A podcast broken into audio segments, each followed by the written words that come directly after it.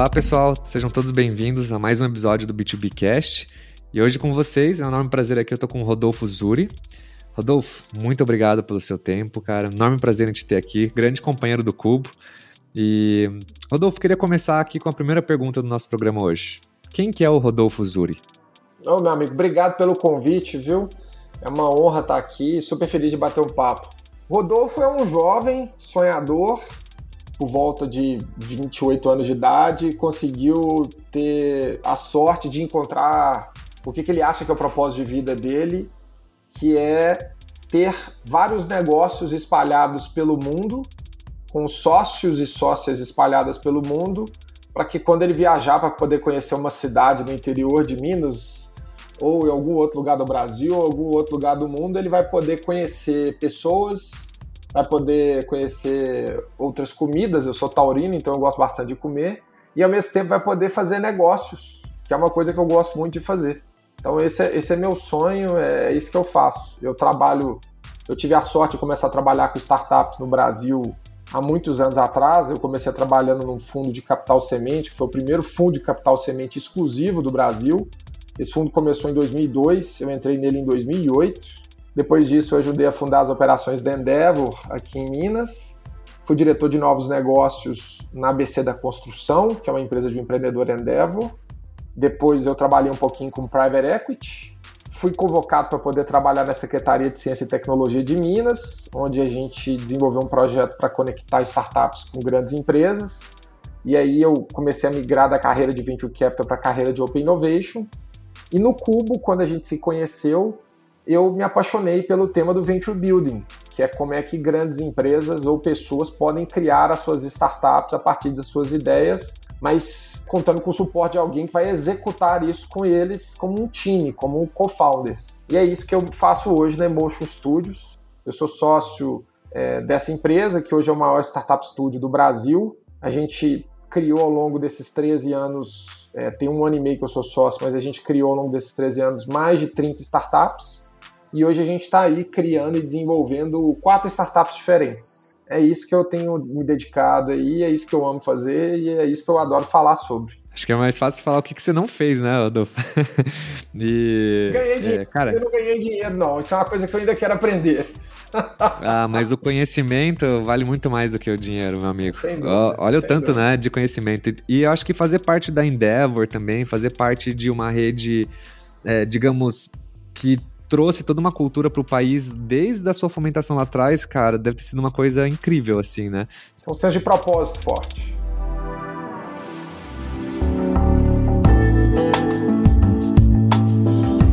Conta pra gente um pouquinho, então, Rodolfo, hoje, como que funciona, então, hoje a sua empresa? O que, que você faz exatamente?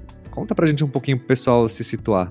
Brunão, a gente acredita, cara, fundamentalmente no potencial do empreendedorismo de transformar especialmente transformar negócios e as pessoas. E a gente acha que as pessoas, especialmente executivos e executivas em grandes empresas, e empresas já estabelecidas, empresas grandes, elas vão perdendo ao longo do tempo esse potencial empreendedor. Porque naturalmente empreendedor é uma figura que cria alguma coisa, né? E a grande empresa e executivos são treinados e formados para poder proteger o que eles já criaram. É, tem um, um, livro muito bom, muito bacana, chama The Acorn Method, que foi escrito por um dos fundadores da Prehype. A Prehype é a maior venture builder do, do mundo. Eles têm grandes clientes, a Coca-Cola, por exemplo, é cliente deles. E ele fala uma coisa super legal nesse livro, que é a seguinte: grandes empresas não são treinadas para poder criar resultados novos elas são treinadas para replicar resultados. Quanto que você faturou esse trimestre, quanto que você vai faturar no próximo. Quando você começa a lidar com essa cultura mais empreendedora dentro das grandes empresas, isso começa a se chocar muito com essa cultura de proteger o que já foi conquistado. E a gente acredita que esse desafio é onde a gente consegue operar melhor.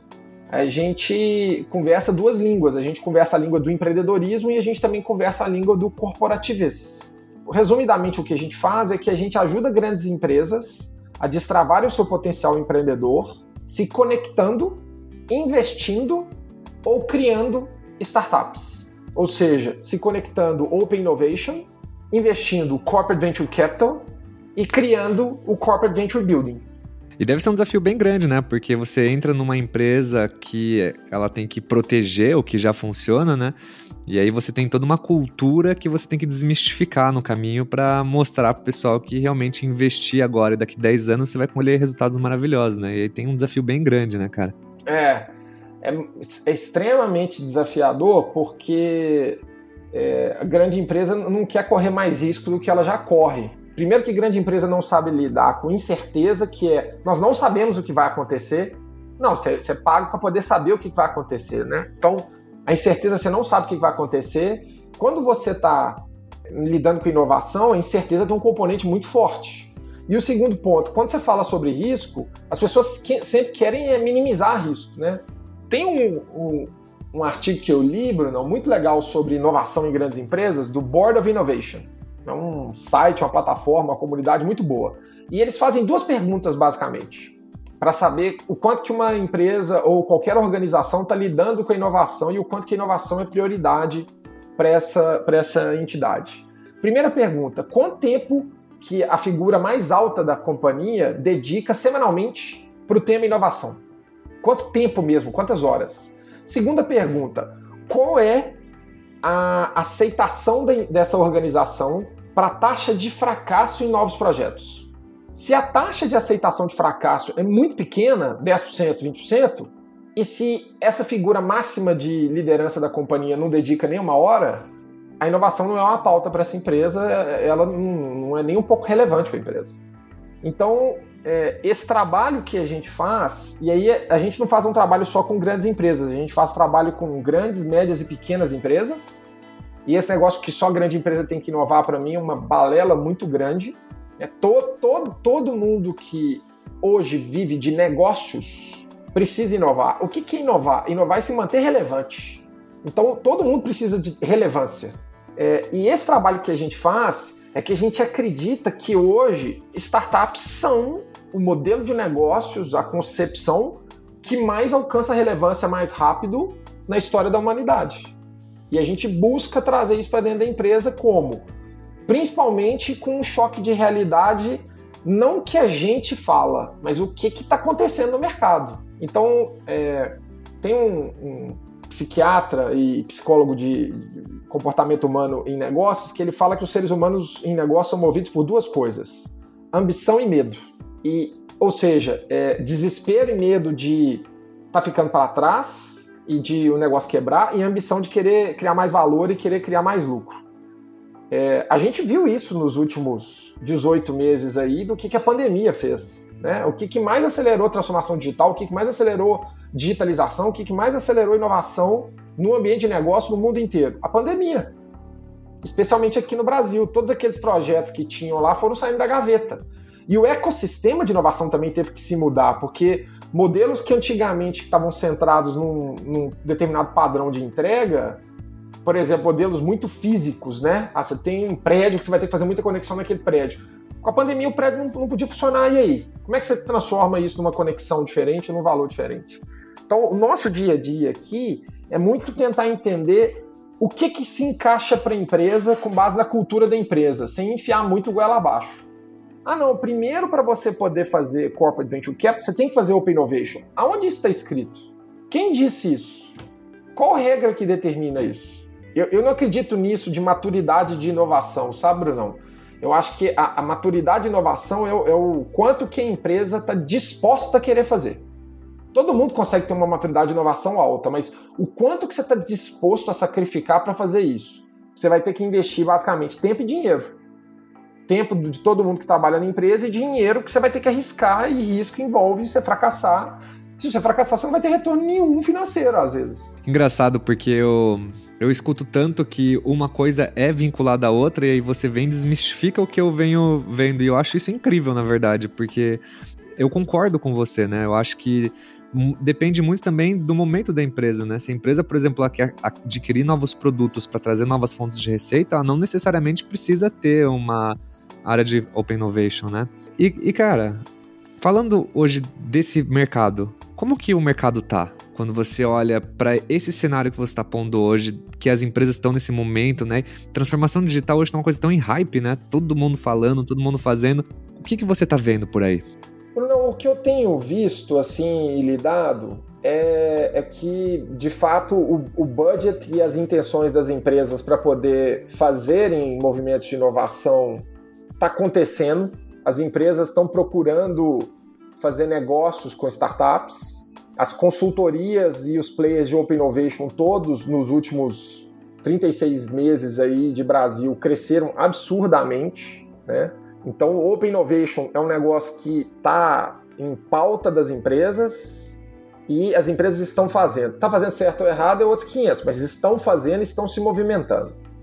O Corporate Venture Capital, basta a gente ver números e ver as notícias, né? Cada semana tem uma nova grande empresa querendo lançar sua própria estrutura de investimento em startups. Você tem empresas que estão fazendo aquisições de startups, uma aquisição por mês, então estão se movimentando para isso. E a criação de startups, o venture building, é uma pauta que começou a ficar muito forte. Todo mundo começou a ficar falando disso como se fosse uma nova fronteira de inovação.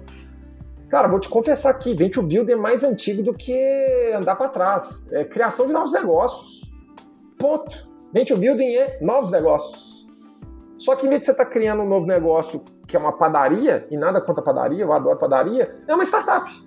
Você vai estar tá criando uma startup, você vai estar tá criando uma nova fonte de receita para esse negócio. Como é que você sabe o que, que é melhor e o que, que é pior nisso? Né? Assim, tem, você tem, tem uma estratégia. Tem um livro muito bom, Bruno, chama DNA of Innovation, é, é Creative Construction, do Gary Pisano, é um pesquisador de Harvard. Creative Construction. Ele fala o seguinte: para você poder saber qual tipo de inovação que você tem que lidar, qual a ação, por exemplo, por que, que eu vou para Open Innovation, não vou para Venture Building, por que, que eu vou para Venture Building, não vou para CVC, por que, que eu vou para CVC e não vou para tal. Você tem que responder algumas perguntas básicas. Primeiro, seu mercado está crescendo ou está caindo? Mercado em que você está. Ele faz uma comparação. O mercado de consumo de pneus nos últimos 10 anos cresceu acumuladamente 0,5% ao ano, o CAGR. O CAGR de mercado de mecanismo de busca online cresceu 50% ao ano, acumulado. CAGR de 50%. Ou seja, o que está acontecendo? Segunda pergunta que você tem que ter: existem necessidades que os seus clientes ainda possuem que você não está atendendo? Ou seja, dentro da base instalada que você tem, ou dentro do mercado que você está atuando, se ele está crescendo, você ainda consegue vender mais coisa para essa turma? Terceira pergunta: o quanto que você está defasado em termos de tecnologia, mas não na tecnologia só digital, ter a tecnologia aqui mais ampla possível, desde a tecnologia de produção de uma indústria, por exemplo. O quanto que você está defasado disso em relação ao mercado? Então, uma, uma, boa provocação entre indústria automobilística de carro a combustão versus indústria automobilística de carro elétrico. Isso é uma atualização né, tecnológica. E a quarta pergunta, o quanto do que você está fazendo, que você criou barreiras de diferenciação? Ou seja, barreira de entrada mesmo, barreira para alguém poder tentar te imitar e vai ficar difícil. Eu vejo que as empresas não fazem essas perguntas. Elas ignoram essas perguntas. E, e, e, o que eu estou sentindo muito do hype, eu concordo com você totalmente, é que as empresas chegam falando assim: ah, eu quero um programa de Open Innovation. Ah, eu quero fazer Venture Building. Ah, eu quero fazer CVC. A minha primeira pergunta é: por quê? E as empresas não têm essas respostas. Não têm essas respostas. E isso independe do tamanho da empresa. A grande maioria não tem. A maturidade, quando fala, é a maturidade para poder entender qual que é a pergunta que você tem que fazer para você tomar uma ação.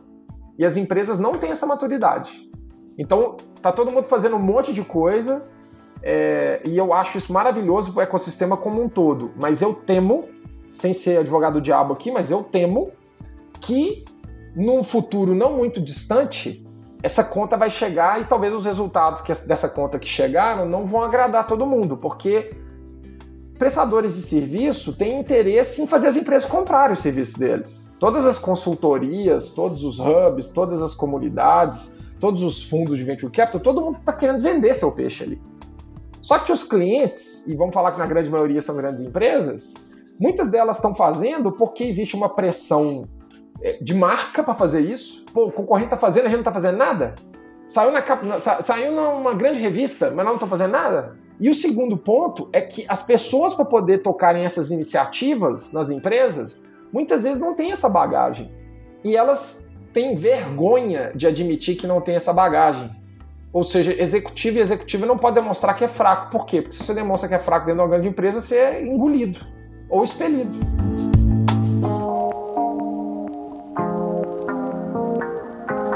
E, e, entrando nesse, nesse ponto de maturidade, quando você fala de maturidade, você fala de três tipos de perfis de companhia: a companhia de topo de funil, de Open Innovation, a companhia de mid, que creio, creio eu ser o Venture Builder, e o final, que é o CVC. Tá correto esse meu pensamento? Não, não. Eu não divido a companhia, a maturidade de uma companhia por qual ação que ela está tomando, não. Eu divido a maturidade de uma companhia por quão ciente ela está da escolha que ela está fazendo e dos resultados que ela pode ou não alcançar com cada uma dessas escolhas. Deixa eu tentar te dar um exemplo. A gente tem um sócio em Venture Building, né? Venture Building a gente só faz negócio se for para a gente ser sócio. É uma empresa super pequena, não deve faturar nem 100 milhões ano, nem 50. Cara, eles estão fazendo Venture Building com a gente, eles vão ter muito sucesso no Venture Building. Eles não sabiam o que era startup antes, eles nunca fizeram investimento em startup, eles nunca conectaram com startup, nada disso, são uma empresa pequena. Mas eles têm a plena noção de que o mercado deles possui uma oportunidade para a criação de um novo negócio que vai gerar fontes adicionais de receita e de equity e que é um modelo de negócios que potencialmente pode ser muito mais lucrativo do que o modelo de negócio dele atual.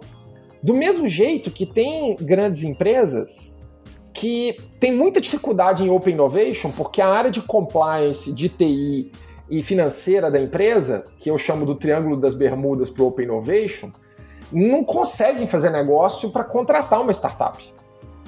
Mas essa empresa tem interesse em ser sócia de startups e tem dinheiro para poder fazer investimento em startups.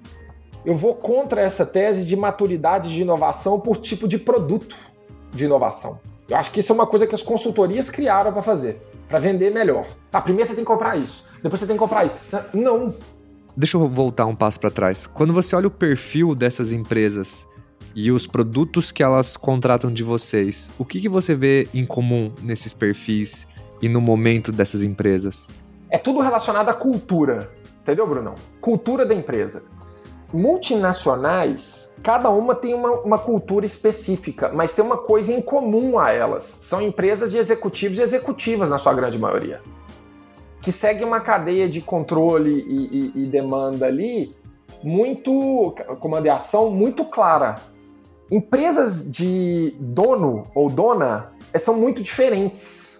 Né? Se for familiar, então é mais diferente ainda. Então eu acho que esse componente da cultura da empresa que tem muito a ver com a estrutura societária da empresa e com a liderança, as lideranças da empresa, ele influencia demais. Vou te dar um exemplo. Empresas é, que têm donos e donas, eles têm uma propensão muito grande para quando eu sento para falar com eles sobre os três assuntos, de quererem criar negócios. Porque são figuras empreendedoras. Você, cria, você criou um negócio muito grande, né? Você é dono do negócio. Então, é, é, imagina assim, nós vamos, eu vou chamar você para poder sentar num, numa mesa de bar comigo e vou falar assim, cara, você quer conectar com uma startup? Hum, você quer investir numa startup? Opa, já é diferente. E a terceira é, você quer criar um novo negócio comigo? Isso atiça o lado empreendedor da pessoa. E se a pessoa já é uma pessoa empreendedora, e isso é muito comum em donos e donas de empresa, é uma conversa totalmente. Vou te dar um exemplo. Tem uma empresa muito grande aqui de Minas Gerais, que eu estou conversando, que eu já estou tentando vender Open Innovation para eles há um tempão. Tempão, cara, tempão mesmo, mais de ano. 12 meses. Fora que em vender, vender negócios em Minas Gerais é difícil, quando da cultura, inovação aqui é mais difícil ainda, mas beleza. Quando eu falei com o CEO dessa empresa empresa fatura mais de bilhão, que a gente criava startups do zero e criava novos negócios, ele falou, cara, o dono da empresa vai ter interesse nisso. Na hora, ele pôs o dono da empresa num call comigo e eu falei com o dono da empresa e ele falou assim, você tem um a primeira frase dele para mim, você tem um negócio bom aí pra gente fazer? Ele não falou se ele queria conectar com startups, se ele queria investir em startup, nem nada. A cabeça do cara é uma cabeça para fazer um negócio. Ou seja, qual produto que mais se encaixa para essa cultura? Venture building. Vamos fazer um novo negócio. Beleza. Vamos pegar um outro exemplo também de uma empresa grande, tá? E, e é uma empresa de capital aberto, mas que tem meio figura de dono. Eles estão tentando fazer o Innovation um tempão, mas as áreas internas da empresa são muito resistentes e muito duras. Eles não pensam em fazer venture building porque eles não têm uma cabeça de darem participação para alguém. A cabeça deles é: não, nós não gostamos de, de, de, de dar participação para alguém ser nosso sócio. Mas a cabeça dos caras é uma cabeça de comprar a empresa. Então o que, que é que é mais indicado para eles? Corporate Venture Capital. Os caras querem fazer negócio em CVC. Rodolfo, CVC tá errado, não pode ser comprar. No final do dia, quando você está investindo numa empresa, você está comprando um pedaço dessa empresa. Independente do que seja, você está comprando um pedaço dessa empresa. Seja porque você aportou dinheiro na empresa com capital primário, ou seja porque você colocou dinheiro no bolso de alguém secundário. Mas você está comprando um pedaço da empresa. E é o, é mote deles. Os caras têm uma estrutura de governança super robusta que pode ajudar esses novos investimentos. E quando eu falo com algumas empresas que você fala assim, por exemplo, setor financeiro, nossa, já está super evoluído, já tem um monte de coisa e tal, tem que fazer depois do venture building, sei lá, qualquer outra coisa. Às vezes não, às vezes ele fala assim, não, a gente está querendo é conectar com startup mesmo. Porque eu quero trazer startup para dentro do meu canal de vendas e eu quero fazer uma parceria com a startup aqui que eu possa distribuir o produto dela para o meu cliente e eu monetizar em cima disso. O que, que, é isso? Isso é Open Innovation. Na essência é Open Innovation. Então, a primeira coisa que a gente faz, e a dica que eu dou para qualquer pessoa que vai trabalhar com isso numa empresa, é não tente colocar uma receita de bolo. Não existe receita de bolo. Por quê? Porque, como eu aprendi lá na administração, mas todo mundo depois esquece essas teorias, empresas são organismos vivos. Por quê? Porque são pessoas. E quando você vai lidar com pessoas, você tem que entender o que? A cultura, que é basicamente o que é aceitável e o que não é aceitável. Para o dono da empresa de alimentos, conectar com. Ele olha para uma startup no Open ele vê um fornecedor, ele nem liga para isso. Mas quando você fala com ele que vai criar um negocinho com ele, ele adora. Para o dono da outra empresa, que eu falei de capital aberto, quando você fala que você vai dar uma participação em algum negócio para alguém, ele já fala, pô, mas vai trazer um sócio. Quem que é essa pessoa? Qual é o sobrenome dela? Que família que é? Da onde que veio? Porque o negócio, eles, eles contratam pessoas a base da confiança. Mas quando ele está investindo num negócio, é diferente. Porque ele já é uma pessoa que investe em vários negócios. E na outra empresa do setor financeiro, quando você fala para poder criar um novo negócio, ele fala assim: isso aí vai ter que passar por 37 comitês aqui de compliance até a gente aprovar. Quando você fala sobre corporate venture capital, eles falam assim: pô, mas nós vamos tirar dinheiro aqui da instituição financeira para poder colocar numa startup? Esse negócio aqui já dá 50% de lucro, para que, que eu vou tirar dinheiro daqui? Mas quando você fala da estrutura de canais que ele tem, ele fala: o que, que eu posso mais monetizar dentro dessa estrutura que eu tenho aqui? Então, é a cultura. Isso é cultura que tem a ver com a estratégia, que tem a ver com a cabeça das pessoas. Ah, cara, faz todo sentido, assim, mind blowing, né? E será que você poderia citar um exemplo, Rodolfo? Um exemplo bacana de algum case que você trabalhou, talvez, de como foi esse processo, né, de uma forma resumida, é, principalmente cultural, digamos, né? Que você. Porque hoje eu vejo muito, por exemplo, assim, né? Muita empresa querendo co-criar, né? É, virou até um, um, termo comum, né? Bate uma grande empresa na porta de uma startup e fala, cara, vamos co-criar alguma coisa juntos, né? Mas tem todos esses desafios que você pôs. E muitas vezes a empresa também ainda não sabe o que, que ela. qual que é o perfil dela, digamos, né? É. Eu, eu sinto muito isso no, no mercado, mas ao mesmo tempo eu fico feliz, porque o primeiro passo foi dado, né? Que é essa intenção de fazer algo diferente com empresas diferentes, né? É, é. E, então, joga um exemplo pra gente aqui, Rodolfo. Cara, vou, vou tentar exemplo. jogar aqui três exemplos, e, e, são de pessoas que eu gosto muito. É, eu vou falar exemplos da minha jornada, tá? Ao longo desses últimos 15 anos. Em 2004, quando o fundo Novarum começou, que foi um fundo gerido pela Jardim Botânico Investimentos, que é uma gestora do Rio, em parceria com a Araújo Fontes, né, três figuras que fizeram esse fundo. Uma das primeiras empresas que foi investidora deste fundo, que é um fundo de capital semente, foi a Coteminas. Cara, a Coteminas é uma empresa têxtil, muito antiga. E eles foram investidores de um fundo de venture capital lá em 2004. O que, que era CVC em 2004? Que, que era venture capital no Brasil em 2004, na América Latina em 2004. Então esse é um exemplo, tá? Só para poder mostrar assim, não, não tem certo ou errado. Tem o interesse da empresa. Por quê? Porque a empresa tem um perfil extremamente empreendedor. Ponto. Segundo exemplo, vamos falar sobre Open Innovation. O, um dos exemplos de Open Innovation que eu tive a sorte de participar e me envolver foi quando eu estava no governo de Minas, na Secretaria de Ciência e Tecnologia, no programa Hub Minas Digital, e a gente fez um projeto de inovação aberta com ArcelorMittal, a figura do Assolab lá, que é o laboratório de inovação. E a pessoa que toca o ArcelorMittal, você tem a Paula Araca, que é a vice-presidente da ArcelorMittal, de inovação, RH, sustentabilidade, e você tem o Rodrigo Carazoli, que é o, é o cara que entende disso.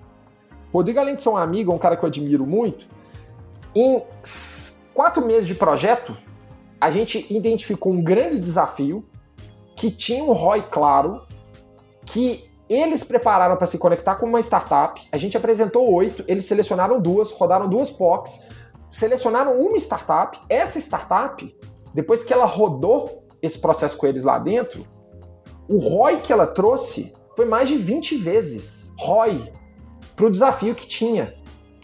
Qual que é o mérito que eu dou nisso?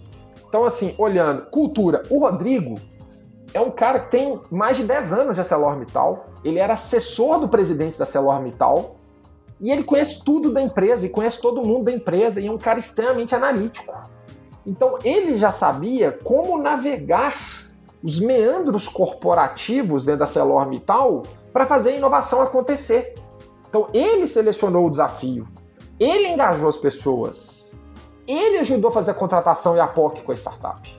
Mais de 20 vezes ROI, Brunão, retorno na veia. E aí eu vou tentar trazer um, um, terceiro exemplo aqui de venture building, tá? Não exemplo que eu me envolvi, mas que eu já vi. A Cirela, né, um grande grupo, a família Horn, empresa de capital aberta, mas a família Horn é uma família extremamente empreendedora. Extremamente empreendedora.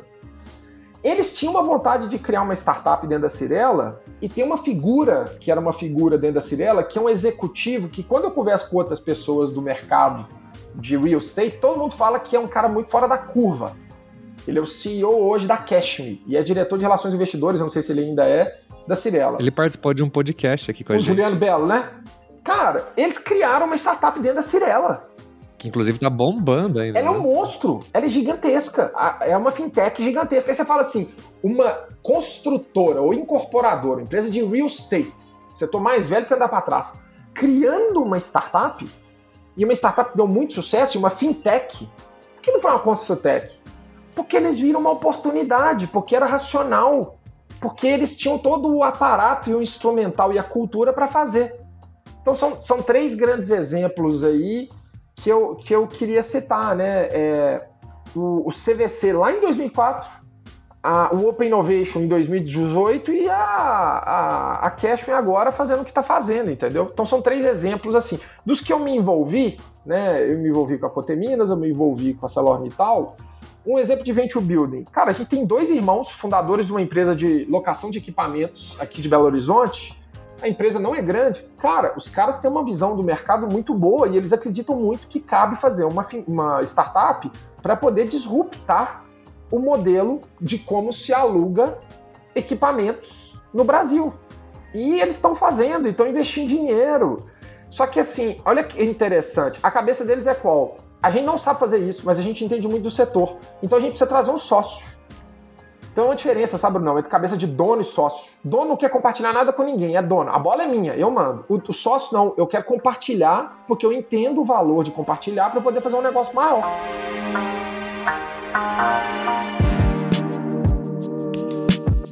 Cara, muito legal. E eu queria dar uma pincelada. Você falou, nesse caso, da Aço Labs, né? E uhum. você comentou de um stakeholder, que o cara já tinha esse mapa né, na mão. Você acha que para a empresa dar um passo nesse mundo, né? Seja CVC, seja OpenVation, tem que ter esse stakeholder? Tem que ter uma pessoa que tem esse mapa? Ou a empresa pode chegar e trazer um órgão externo, por exemplo, né? A, a empresa de vocês, para construir isso? Como que você vê né, esse, o primeiro, esse o primeiro valor da, da, da minha empresa, Bruno, o valor zero, é a transparência. Né, pegando aquele livro lá do Principles do Ray Dalio, a gente acredita em transparência radical, radical transparency. Então eu vou, eu vou ser radicalmente transparente aqui com você, né? Eu poderia estar aqui vendendo o que tem que fazer comigo ou não, porque isso é bom para mim. Cara, a verdade é qual? As, os maiores cases de Open Innovation que eu já vi, eles tinham alguns elementos em comum. Vamos falar, é, é, maiores cases de inovação. Primeiro, sempre parte da liderança.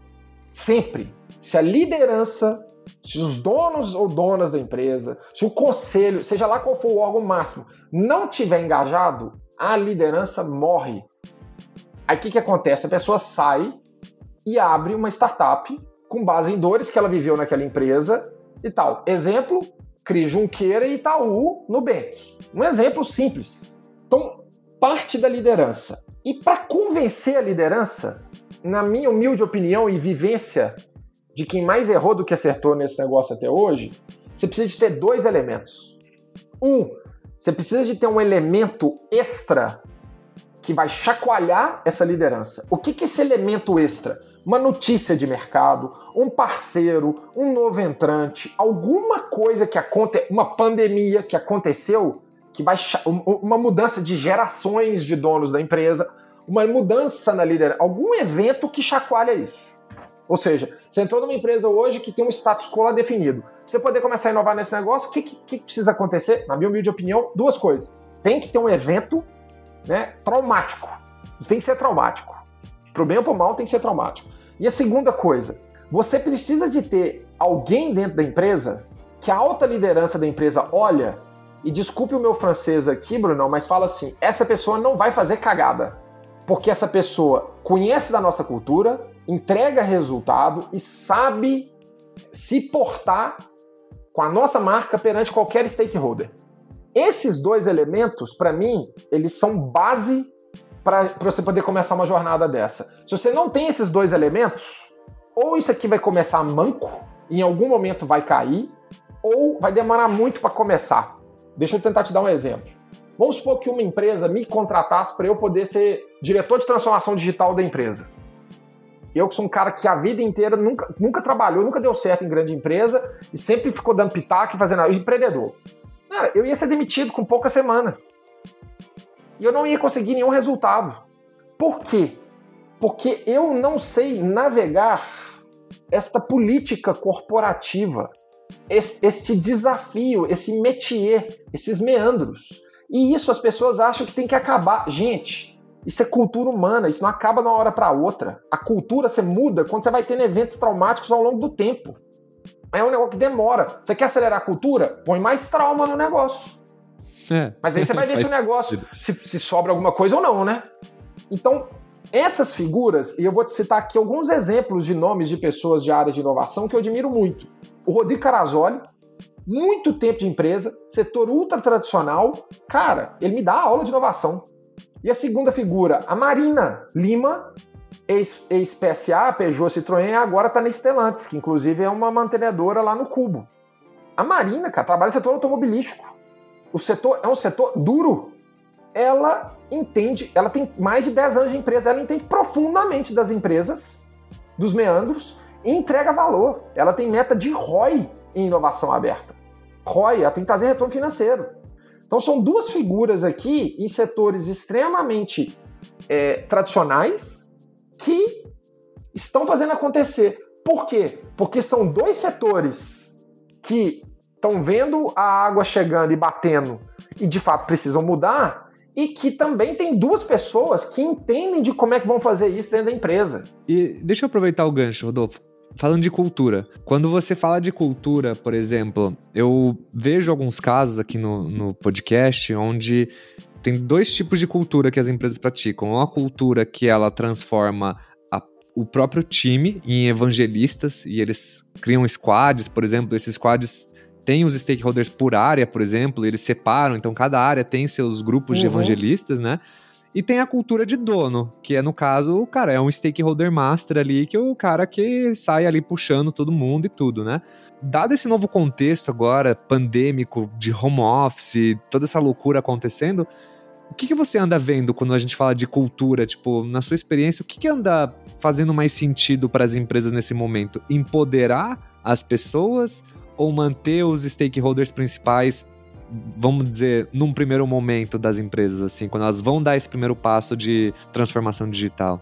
Bruno, acho que essa é uma pergunta, cara, extremamente complexa. Acho não, tenho certeza. Ela é, eu, né? Eu não sou especialista, eu não sou especialista nisso, nem de perto, mas assim, vamos tentar analisar alguns pontos aqui. Primeiro ponto, a grande maioria das empresas do planeta Terra depende de pessoas para poder executarem performarem. Então, a sua matéria-prima é gente. Se a sua matéria-prima é gente, é, você tem um desafio primeiro de atrair essas pessoas e depois você tem um desafio de atrair, é, de reter essas pessoas. cultura, cara, de cada 10 pessoas que eu converso, 11 reclamam das culturas das empresas. Pergunta para os seus amigos. Três empresas. Fala para mim uma empresa que você admira a cultura. As pessoas pensam muito tempo antes de responder e algumas respondem, mas na hora que você começa a provocar um pouco mais, elas até voltam atrás. Então, cultura para mim é, o, é aquela frase lá que eu acho que é do Drucker, né? Cultura come a estratégia no café da manhã, do Peter Drucker. Eu acho que é dele. É o mais difícil do planeta. Mais difícil e mais complexo. Tem uma cultura melhor ou uma pior? Acredito que sim. Porque tem culturas que as pessoas querem se doar para elas e dedicar sua vida a elas e que fazem essas pessoas performarem melhor.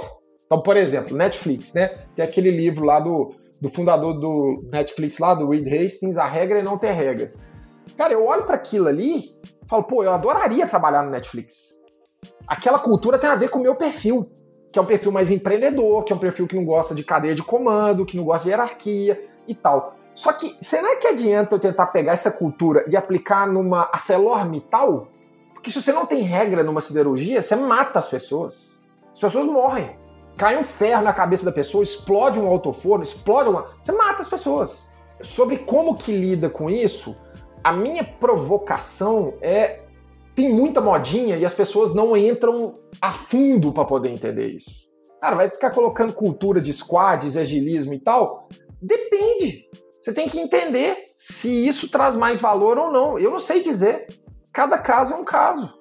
Infelizmente é uma resposta vaga, mas é a verdade, entendeu? É igual a inovação lá. Mas eu acho que foi uma resposta simples para uma pergunta complexa. E, e, foi uma excelente resposta, Rodolfo. Eu concordo, Bom, eu acho amigo, que cada obrigado. caso é é um caso, e, e os exemplos que você citou fazem todo sentido mesmo, né? Faz todo sentido. O que a gente tem visto, né, Brunão, é que, especialmente as gerações mais jovens, né? Eu tô com 35, acho que você tá mais ou menos com isso também, né? Um pouco mais, mais novo, talvez. As gerações mais jovens, as necessidades e as vontades, né? A teoria da necessidade básica de Maslow dessa geração, e eu não tô sendo preconceituoso e nem querendo ser, ser padrão aqui, não, mas é diferente. É diferente porque a pessoa nasceu num contexto diferente. Né? Para os meus pais, a necessidade era o quê? Ter estabilidade. Você tem que fazer faculdade, você tem que ter diploma, você tem que ter estabilidade. A nossa geração, fazer carreira, a, né? sua, é, fazer carreira, nossa senhora, até arrepio. A nossa geração é o quê? Criar coisas. A geração que vem abaixo da nossa, as outras gerações, eu, eu, eu te confesso que eu entendo pouco. Mas do que eu entendo delas, sendo muito humilde aqui, é o que? Elas têm necessidades e vontades diferentes. Então seja de propósito diferente, né? A pessoa não vai trabalhar simplesmente para poder ganhar um salário, mas também a pessoa quer ter um iPhone 13. Não quer ficar sem o iPhone 13 dela ali, precisa daquilo e tal. Então eu acho que o grande diferencial de uma empresa é a cultura, mas ela tem que entender qual que é a cultura que encaixa o negócio dela para ela atrair o tipo de pessoa que mais se encaixa com o negócio dela. E isso, Brunão, só para finalizar aqui do meu lado, inovação. Pô, todo mundo tem que inovar. Por que, que você tem que inovar? Porque a empresa mais valiosa do planeta é a empresa mais inovadora. A Apple é a empresa mais inovadora do planeta. A Amazon é a segunda empresa mais inovadora do planeta. Inovação é diferencial competitivo. O diferencial é tudo que é muito difícil de você alcançar. Cultura leva a inovação. É um elemento fundamental da inovação. Vamos pegar a primeira frase que eu te falei. É quanto tempo os executivos, líderes da, de qualquer empresa os donos da empresa se dedicam para a inovação e o quanto que você aceita a falha. Aceitar a falha é cultura. Porque se você chega para um, o seu chefe ou para qualquer líder, ou, ou, seja lá o que for, e fala que você errou e você toma uma porrada, o que, que você vai fazer? Você nunca mais vai arriscar para poder errar. Acabou a inovação ali. Punido por errar, né? É, é simples, mas é a cultura que existe hoje no, no mundo ainda. Faz sentido. Cara, pra gente caminhar pra, uma, pra um fim, né? Eu queria fazer mais uma última pergunta. Você falou sobre, se não me engano, o Triângulo das Bermudas. Foi isso? Esse termo que você usou? é, isso aí é uma coisa que eu, eu que batizei isso aí. Eu, eu vou até escrever um artigo para falar sobre isso. então eu gostaria de ser o primeiro a saber o que, que é o Triângulo das Bermudas. Triângulo das Bermudas é o seguinte: vamos no Open Innovation mais simples e mais tradicional possível, que é o que é mais difundido no Brasil hoje, que é um pedacinho do pedacinho do pedacinho do pedacinho do conceito de Open Innovation, que é a conexão entre startups e empresas. Numa relação que todo mundo quer no final do dia, desenhar de alguma forma bonita, mas que no final do dia, na essência, é a relação entre cliente e fornecedor. É uma empresa, startup, querendo fazer negócio com uma outra empresa, empresa grande, em que uma está vendendo um serviço, um produto, uma tecnologia, né? uma solução, e a outra está consumindo isso. Bom, essa conexão que envolve cliente e fornecedor nas empresas, ela passa por alguns ritos, por alguns processos. Por quê? Porque a parte de contratação de fornecedores nas empresas, durante muitos anos, foi uma das partes que mais teve corrupção no mundo. Bola, propina, etc. Ninguém fala sobre a corrupção no meio privado, né? Todo mundo fala sobre a corrupção no meio público e o meio público afeta todo mundo, mas tem muita corrupção no meio privado. Muita. Não é à toa que as empresas têm as áreas de compliance. Então, no momento em que você chega e que eu sou de uma área de inovação de uma empresa, ou eu sou de alguma área que está querendo inovar e traz uma startup para poder me ajudar a mudar alguma coisa dentro dessa área, eu vou ter que contratar essa startup. Porque até onde eu sei, não tem como eu colocar startup lá dentro sem eu ter alguma relação formal com ela numa grande empresa. Beleza. Essa relação, ela vai passar, por exemplo, por um setor de suprimentos, de compras. E você vai ter que homologar esse parceiro lá dentro. Cara, esse é o primeiro triângulo. É o primeiro ponto do triângulo das bermudas, né? Que é o quê? A startup vai ter que preencher uma cacetada de informações para comprovar para essa empresa que ela de fato existe e que ela tem capacidade de fazer negócio com a empresa. Só para dar um exemplo disso aqui, o Itaú, isso é um exemplo que eu vivi no Cubo, logo quando o Cubo foi criado, o Itaú não conseguia contratar startup porque o Itaú, nos suprimentos, pedia o balanço auditado, auditado dos últimos três anos da startup. Na homologação. Cara, a startup virava assim, o que é balanço? É aquele negócio de, de criança brincar quando você fica empurrando. Auditado, o que, que é auditoria, cara? Eu não sei o que, que é isso. Três anos, nós temos seis meses. Ou seja, esse é o grande primeiro entrave nas empresas. Por quê? Porque as empresas foram, como eu te falei, estabelecendo políticas para poder lidar com risco. E fornecedor é risco. Você está dando dinheiro para alguém para poder te prestar algum serviço ou alguma solução. Então isso tem um risco envolvido. E pode ser que alguém dessa área de compras aqui esteja envolvido numa corrupção. Então tem um monte de artifícios aqui para poder prevenir isso.